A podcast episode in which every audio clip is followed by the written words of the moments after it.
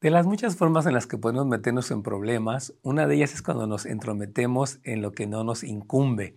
Y de hecho hay un mandamiento bíblico del que vamos a hablar el día de hoy y va a ser de no ser metiches.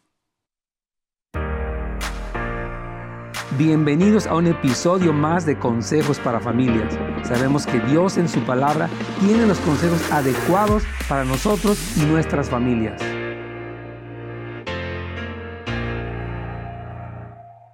Hola, ¿qué tal amigos? Dios me los bendiga. Nos encanta poderlos tener el día de hoy en su programa Consejos para Familias. Y hoy está este tema interesante de no seas metiche. Y es que la Biblia habla de toda la clase de temas. Es un libro glorioso que contiene principios eternos. Y aquí en Primera de Pedro capítulo 4 versículo 15 hay un mandamiento específico Dice, así que ninguno de ustedes padezca como homicida o ladrón o malhechor o por entrometerse en asuntos ajenos. O sea que el corazón del apóstol Pedro y obviamente el corazón de Dios es que no nos metamos en problemas por diferentes cosas. En este caso, Pablo, perdón, Pedro menciona una serie de cosas como por ejemplo que ninguna persona padezca por homicida.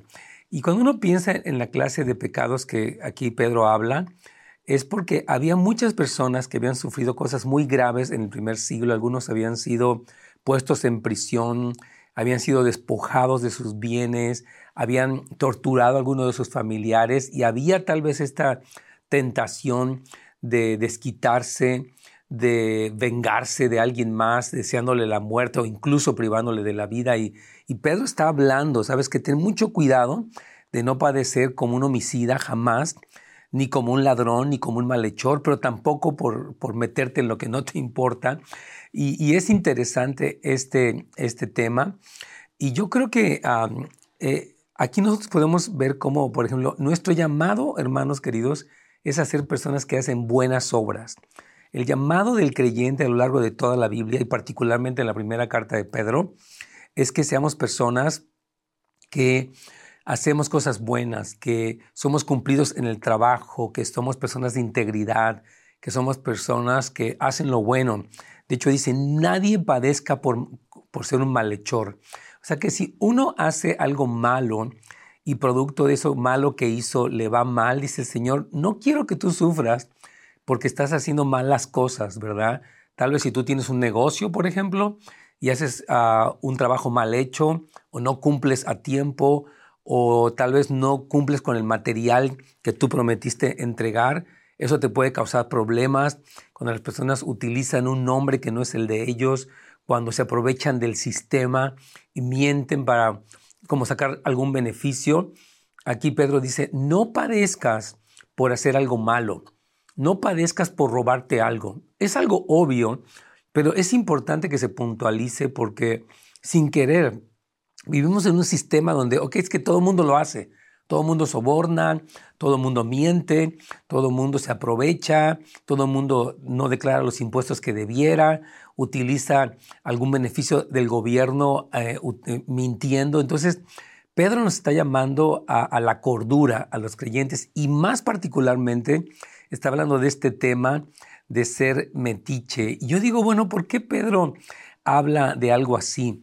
Eh, ah, porque yo creo que nos pareciera como un tema un poco extraño. Sin embargo, parece que en el, en el Nuevo Testamento este era un problema muy común y muy importante, no solamente entre los creyentes, y hay unos versículos donde también Pablo y Pedro, los dos apóstoles, tocan este tema, y vamos a leer segunda de Tesalonicenses, capítulo 3, versículos 11 y 12, y dice, porque hemos oído que algunos están algunos andan desordenadamente entre ustedes sin trabajar en nada, sino entrometiéndose en lo ajeno. O sea, este fenómeno se presentaba en el Nuevo Testamento.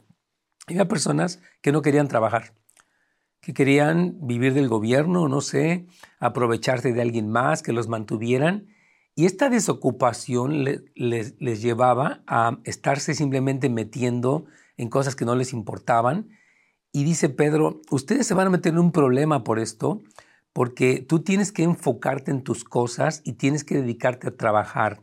Y yo pienso, hermanos queridos, que en la era de la hipercomunicación en la que vivimos, a veces estamos demasiado conectados y demasiado enterados de cosas que realmente no son de nuestra incumbencia y el Señor quiere que su pueblo se enfoque en las cosas que Él ha puesto, en nuestras prioridades, en nuestra relación con Dios, nuestra familia, nuestro ministerio, nuestro trabajo. Es muy importante, hermanos queridos, porque a veces uno, de verdad, vivimos en tantos programas de televisión, tantas cosas donde nos enteramos que fulana ya se operó y que Perengana ya se divorció y que la otra se hizo esto y se hizo aquello y se puso esto. Y yo digo, bueno, nuestra curiosidad quiere enterarse de todo. Mira, nos gusta saber de todo, pero dice, dice aquí Pablo y Pedro, los dos apóstoles, hermanos, les recomendamos que sean personas enfocadas en su trabajo y que no se están entrometiendo en lo ajeno. De hecho, aquí en este mismo texto de Tesalonicenses, eh, segunda Tesalonicenses 3, 12, Pablo dice, a los tales, o sea, a los que están sin trabajar, y que se, entrometen, andan de chismosos o de metiches, dice, les ordenamos y les exhortamos en el Señor Jesucristo que trabajando sosegadamente coman su propio pan. O sea, hay un mandamiento en la Escritura de ser personas productivas, de ser personas que, que nos activamos. Yo sé que han habido extremos, ¿verdad? Hay personas que de repente su vida pues es solamente trabajar día y noche y también ese es un extremo equivocado donde no saben descansar, no saben tomar tiempo con la familia, tiempo para eh, este, disfrutar de, lo que tienen, ¿no? Pero también hay otro extremo, que son personas que se han acostumbrado a no hacer nada, hay mucha pereza. Y esa pereza nos conduce a que, como no tengo nada que hacer, pues voy a, enterarme de cuánta cosa, ¿no? Y, la palabra nos da una exhortación sobre, hermanos queridos, para ser personas que nos enfocamos y que aprovechamos el tiempo que Dios nos ha dado. Yo creo que la pandemia nos enseñó a nosotros que la vida puede irse de un momento a otro, ¿verdad? O sea, podemos ser jóvenes y estar sanos y de repente ocurre algo y la vida se va. Por eso la Biblia tiene una exhortación muy importante a no perder el tiempo, a no meternos en problemas por ser metiches, a no dejar de hacer la obra del Señor por estarnos enterando de cosas que realmente no son importantes para nosotros o que no son de nuestra incumbencia. Y bueno, quiero decirle algo. Si usted tiene una pregunta, con mucho gusto puede llamarnos al 877-711-3342. Si tiene también una pregunta eh, para nosotros, puede escribirla en nuestra página, ya sea de, YouTube, ahí tenemos el canal de Pastor Nets Gómez, o bien la página de Facebook, donde usted puede poner su pregunta y aquí vamos a estar para atenderle. Nos encanta escuchar su voz, también puede dejar un mensaje allí, pero queremos responder con la palabra del Señor este tema específico de no ser metiches, de no meternos en las cosas que no nos incumben. Y eso nos pasa a veces en la familia, a veces en la iglesia, a veces en el, vecindario, a veces en el trabajo. Y el Señor dice, hey, pueblo mío, quiero que sean personas enfocadas, no quiero que ustedes padezcan porque están haciendo cosas que no son convenientes. Hay pecados graves, como aquí Pablo menciona, perdón, Pedro menciona el homicidio, este, el, robar, el ser un malhechor, pero también menciona el asunto de entrometernos en lo que no nos interesa. Y decía yo en, eh, en la introducción cómo es que en el primer siglo este era un tema importante. Y vamos a leer otros versículos donde Pablo explica también lo mismo que Pedro habla. Dice, tengan por aspiración, dice aquí Pablo, vivir en tranquilidad, ocuparse en sus propios asuntos y trabajar con sus propias manos. O sea, enfócate, ¿verdad? Dice, tienes que trabajar con tus manos. Me, encanta esto y de veras es muy relevante para nosotros en el siglo XXI, ¿verdad? Número uno, a veces, mire, las personas a veces están en, en, la recámara o en el comedor o en la sala y están en su celular.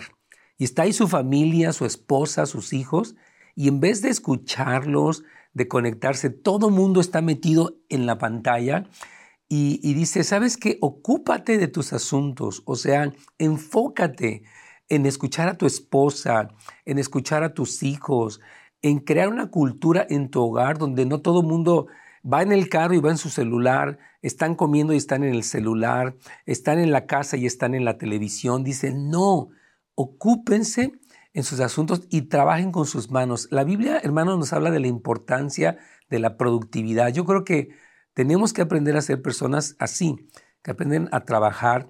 A veces nuestros jóvenes, sin querer, los hemos acostumbrado a que les damos todo, no tienen que hacer ningún esfuerzo, ellos se sienten con derechos y de repente eh, no les gusta hacer ningún esfuerzo, quieren todo gratis. Entonces dicen, no, hay que crear culturas de enfoque, culturas de productividad en nuestras vidas. Y aquí dice, dice Pablo, en este mismo pasaje de primera de Tesalonicenses 4, dice, así como les hemos mandado a fin de que se conduzcan honestamente para con los de afuera y que no tengan necesidad de nada. Dice, hermanos, sean personas que se ocupan, que se emplean en llevar a cabo sus responsabilidades para que no anden con problemas de que no les alcanza, de que no tienen, de que se endeudaron. Es importantísimo. Incluso aquí Pablo en la carta de, Tito menciona a los cretenses, eh, ustedes conocen, hay una isla de Creta, pero habla, dice aquí en, en Tito 1.12, fue un profeta de la misma isla de Creta que dijo de sus paisanos, los cretenses siempre mentirosos, salvajes, glotones y perezosos. ¡Wow! Había estas personas que tenían fama de ser perezosos, mentirosos, descontrolados y eh, este, glotones. Entonces, yo creo que el ser humano, hermanos, ha sido tentado a eso, a vivir a veces como eh, simplemente en la comodidad más y a autogratificarse como en la, en la mayor comodidad que se pueda y autogratificarse. Pero el Señor quiere, hermanos, que tengamos cuidado con estas cosas, que nos enfoquemos. Entonces, Pedro dice, no seas una persona perezosa, desocupada, que no tiene otra cosa que estar viendo los asuntos de los demás. Hay un pasaje en 1 Timoteo 5 estaba leyéndolo esta mañana para preparar este tema y aquí él se, mire, había mujeres viudas en, las iglesias y Pablo le estaba dando un mandamiento a Timoteo de atenderlas, ¿verdad? Si había mujeres que habían quedado sin su marido, había guerras, había muerte, había enfermedad y él, él pues les empieza a hablar de cuidarlas, pero aquí dice que hay algunas viudas que no estaban eh, en su lugar y dice aquí, además las viudas se acostumbran a ser ociosas y andar de casa en casa. O sea, las que no habían entendido su llamado.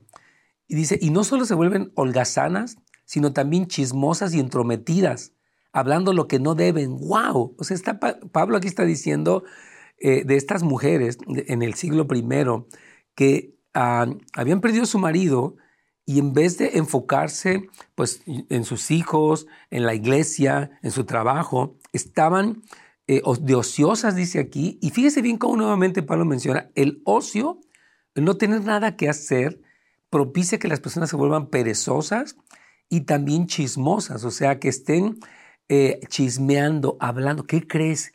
¿Qué te cuento? Y mira, no, ah, no y ahora qué te voy a contar, y, dice, perdón, Proverbios, que el chisme es como un, una hogaza de pan, ¿verdad? Que se antoja. A ver, cuéntame. Y claro que sí, dice, cuidado, porque estas viudas estaban de entrometidas, o sea, estaban metiéndose en asuntos que no eran de su incumbencia y por lo tanto hablaban lo que no debían. Y dice a Pablo aquí en 1 Timoteo 5:14, por eso exhorto a las viudas jóvenes a que se casen y que tengan hijos y a que lleven bien su hogar y no den lugar a las críticas del enemigo. O sea, dice, mujer, enfócate en ser una mujer de tu casa, una mujer que llevas bien tu hogar, y que no des lugar a estas críticas, porque había quienes estaban hablando lo que debemos, que no debían. Yo creo que cuando nos enteramos de lo que no debemos, hablamos lo que no conviene. Y en la Biblia sí, sí existe, hermanos queridos, esta exhortación tan importante de aprovechar nuestro tiempo. En Efesios 5, 16 dice, aprovechen bien el tiempo, porque los días son malos. O sea, tenemos que ser personas que administran su tiempo, que administran sus redes sociales, sus tiempos que están viendo películas o telenovelas correctamente para enfocarnos en, repito, en las prioridades, en las personas que tenemos, en los quehaceres, en las responsabilidades, en el trabajo, en el ministerio que tenemos. Hermanos, esto es tan importante que podamos eh, entender esto, porque mire, eh, aquí cuando Pedro le está hablando a estos cristianos del primer siglo, les está diciendo, mire, amados, dice aquí en 1 Pedro 2.11, yo les exhorto como extranjeros y peregrinos que se abstengan de las pasiones que, que combaten contra la vida. Fíjese bien, pero está diciendo, este mundo actual no es su hogar, así como está el mundo, ustedes son extranjeros, pero no piensen que no deben preocuparse por trabajar en este mundo ni hacer ninguna diferencia en el lugar donde viven. O sea, el Señor quiere, hermanos, que si es verdad, Cristo va a venir por segunda vez, amén, estamos esperando su regreso, pero esta venida de Cristo no nos hace ser personas pasivas, atenidas, sino pues a fin que va a venir el Señor. Pues ya total, ¿verdad? ¿Para qué trabajamos? ¿Para qué predicamos? ¿Para qué oramos? No, al contrario. Las parábolas de Mateo 25, donde Jesús explica el reino de los cielos en el contexto del fin del tiempo, dice lo siguiente, dice que, ¿a qué compararé el reino de los cielos? Es semejante a un siervo que su amo le encarga algo y él se enfoca porque dice, va a venir mi maestro y, hay dos parábolas, una de los talentos y otra de, los siervos también. Y dice que los que tenían talentos, como sabían que su amo iba a regresar, ellos utilizaron los talentos que tenían y los, y los, los multiplicaron. Y, y, el otro siervo dice que a uno de ellos dijo, no, pues se tarda en venir, hombre, quién sabe qué va a pasar. Y empieza a descuidarse. Y dice que va a venir aquel siervo en la hora que no espera y lo va a poner con los hipócritas. Entonces, nosotros como cristianos que sabemos que el Señor viene, en vez de tomar nuestra vida de una manera fatalista o pasiva, decimos, no, Señor, este tiempo que tú me has dado, necesito aprovecharlo para atender los asuntos que sí me competen a mí, que son mi responsabilidad, y voy a aprovechar mi tiempo y voy a, a asegurarme de que mi enfoque sea correcto. Hermanos, por ejemplo, los varones que somos padres de familia, tenemos una tarea, fíjese, de amar a nuestras esposas, orar por ellas, dedicar tiempo a la comunicación, conocer sus necesidades, de orar por nuestros hijos, de instruirlos, de enseñarles, de hablarles la verdad, de conectarnos emocionalmente con ellos. Tenemos tremendas responsabilidades, primero en nuestra relación con Dios, pero también este aspecto de la familia y obviamente el aspecto del trabajo. Hermanos, nosotros como hispanos que estamos en este país, no somos llamados nunca a aprovecharnos del sistema y sacarle jugo y decir, ah, es que yo estoy lastimado y quiero que me mantengan cuando no lo están, o yo quiero aprovecharme de este programa aunque tengan que decir una mentira. No, nosotros somos llamados, hermanos queridos, a aprovechar nuestro tiempo y hacer un testimonio y entender que aunque muchas personas puedan no darse cuenta de lo que estamos haciendo, el Señor sí observa y tenemos que vivir con integridad y con una ética cristiana. Ya tenemos una primera pregunta y con mucho gusto vamos a responderla. Dice, pastor, ¿y qué hacer si los líderes de la iglesia son metiches? ¿Cómo hablarles en sobriedad para darles retroalimentación? ¡Wow! Muy buena pregunta y voy a responderla. Yo creo que un líder, hermanos queridos, hombre o mujer, eh, debe tener un testimonio. Aquí Pablo lo dice, Pedro lo dice, de enfocarnos y no entrometernos en los asuntos que no nos interesan. Y yo quiero decirles algo. Nosotros como líderes, por ejemplo, tenemos una injerencia, una área de responsabilidad dentro del contexto de la iglesia. Yo no puedo meterme a la casa de alguien y decirle, hermana, ¿por qué no barre así? ¿O por qué no hace tal cosa? Eso ya no es un asunto de mi incumbencia. Tengo que respetar mi esfera de autoridad. Si alguien me pregunta respecto a un problema personal o familiar, con mucho gusto lo voy a atender, pero no tengo por qué meterme más allá. Entonces creo que lo primero es hablar con los líderes en amor y incluso poner un límite, decir, bueno, hermano, yo creo que ya este asunto en realidad no es de su incumbencia, yo le agradezco su interés, pero en realidad ya voy a pedir que, en esta parte no se meta. Tenemos que con toda decencia, amabilidad y amor poder eh, este, poner un límite cuando un líder excede su eh, autoridad o su esfera de, influencia. De verdad, esto es muy importante. Por eso aquí Pablo y Pedro dicen, hermanos, mucho cuidado con, meterse en las cosas que no, que no son de su incumbencia. Y dice que cómo hablarles con sobriedad para darles retroalimentación. Y yo creo este, esta segunda parte de la pregunta de nuestro hermano o hermana hoy me encanta porque, miren hermano, debemos de hablar la verdad en amor. Puede ser que un líder esté equivocado, ocurre, nos ocurre, pero ah, tenemos que hablar con amor y con honra. Porque, ¿qué pasa si nosotros nos toca estar en el lugar del líder y no nos estamos dando cuenta de algo que estamos haciendo mal? Yo creo que sí tenemos que tener la humildad decir, ¿sabe qué, hermano? Quiero, quiero decirle que tal vez en este aspecto, con mucho respeto, lo percibo así, lo amo, le agradezco su liderazgo, pero esta parte eh, no es correcta y se lo digo con mucho amor, yo lo aprecio, yo lo honro. Siempre, dice la Biblia, nunca se aparte de ti la misericordia y la verdad. Escríbelas en la tabla de tu corazón, átalas a tu cuello. O sea, todo cristiano que observa una deficiencia en, un, en otro cristiano o en un líder, debe de siempre hablar misericordia y verdad. Si usted habla solamente misericordia, se convierte uno en una especie de solapador de cosas. Y si habla pura verdad, puede ser cruel, puede ser legalista. Entonces, hable con mucha misericordia. Porque si alguien se está metiendo más allá de la cuenta, sí somos llamados en decirle, ¿sabes qué? No, e, esto no está bien. Lo que realmente nos pasa, y quiero serle sincero, es que vemos un error en alguien, lo comentamos con alguien más, eso se llama murmuración, o chismeamos cuando asumimos que hasta más de lo que está pasando y no tenemos ni el valor ni el amor para hablar directamente con la persona. Varias veces en la escritura, Mateo 18 dice, si tú ves a tu hermano en una falta, ve tú y él solo y habla con él y tú metes ganarlo, es ayudarle. Gálatas capítulo 6, versículo 1, dice que si nosotros que somos espirituales sorprendemos a alguien en una falta, que debemos de restaurarle con espíritu de mansedumbre, no sea que tú también seas hallado en esa misma situación.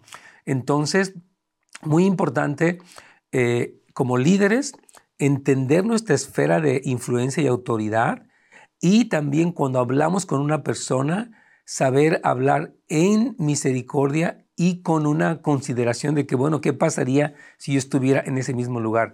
Pero quiero retomar, ya se nos está acabando el tiempo, eh, este punto. Miren, hermanos, el, el, punto de la escritura es que nos enfoquemos en, el, en las prioridades que tenemos, en nuestra familia, nuestro trabajo y nuestro ministerio, y también el impacto que nos ha llamado a dar en este mundo. El ser un extranjero, un peregrino, quiere decir que tú vas a ver lo que está pasando en el mundo de una manera bíblica, de una manera diferente y vas a comportarte como lo que eres. Mire, dice la palabra en 1 Pedro 2.9, ustedes son linaje escogido, real sacerdocio, nación santa, un pueblo que le pertenece a Dios para que proclamen las maravillosas obras de aquel que los llamó de las tinieblas a su luz admirable. Hermanos, Dios nos puso en este tiempo, en los lugares que vivimos y trabajamos para hacer luz a los que nos rodean.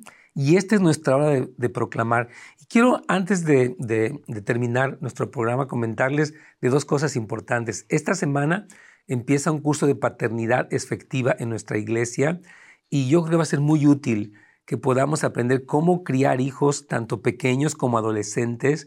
Este curso va a ser bilingüe, lo tenemos en español e inglés. Es en línea y usted puede tomarlo, puede ir a housesoflight.org y obtener más información. Y por otra parte, quiero recomendar ampliamente un curso que su servidor acaba de sacar en, nuestra, en nuestra escuela. Se llama Academia Volviendo los Corazones. Usted puede encontrar la información en netsgomez.com y gracias a Dios pudimos eh, hacer un curso eh, de dos partes que se llama, número uno, este, formando a tu adolescente y número dos, estableciendo límites con tu adolescente. Yo creo que estamos en un momento muy importante en el que como padres que amamos a nuestros hijos, tenemos que darnos cuenta hasta qué punto nuestra paternidad no ha sido adecuada. Hemos por algún lado sido tal vez demasiado estrictos, pero por otra parte demasiado eh, tolerantes en cosas y estamos criando una generación de jóvenes que no son fuertes y tampoco son responsables. Entonces, en estos cursos que tenemos disponibles para ustedes en esta escuela, puede ir a netsgomez.com. Usted puede tomar estos videos on demand cuando usted tenga tiempo y puede este, eh, hacer los ejercicios que están ahí. Puede también ser parte de estas asesorías que tenemos grupales para platicar con los papás. Así que le animamos, por favor, que vaya para netscomes.com. Pero quiero solamente concluir el día de hoy con este importante mensaje para nosotros que vivimos en el siglo XXI.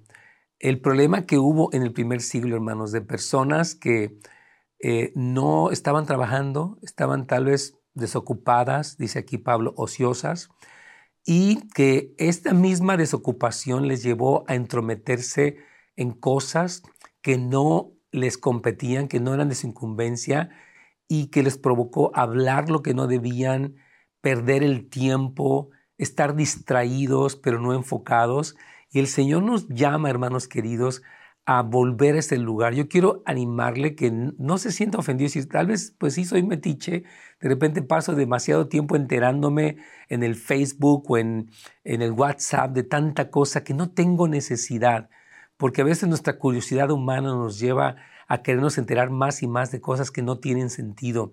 Yo creo que es un momento, hermanos, de entender que Dios nos puso en este momento de la historia para ser instrumentos de bendición primero en nuestra familia, en nuestra iglesia y en nuestra comunidad. Y por eso el Señor nos dice, hey, yo quiero animarte a que te enfoques, quiero que tú sepas quién eres, quiero que sepas para qué estás en este mundo, quiero que el día que te presentes delante de mí puedas rendir cuentas y recibir tu premio porque te enfocaste en aquello que yo te mandé en mi palabra y puedo decirte que eres un siervo fiel y prudente, que has sido fiel en lo poco y que te voy a poner sobre lo mucho.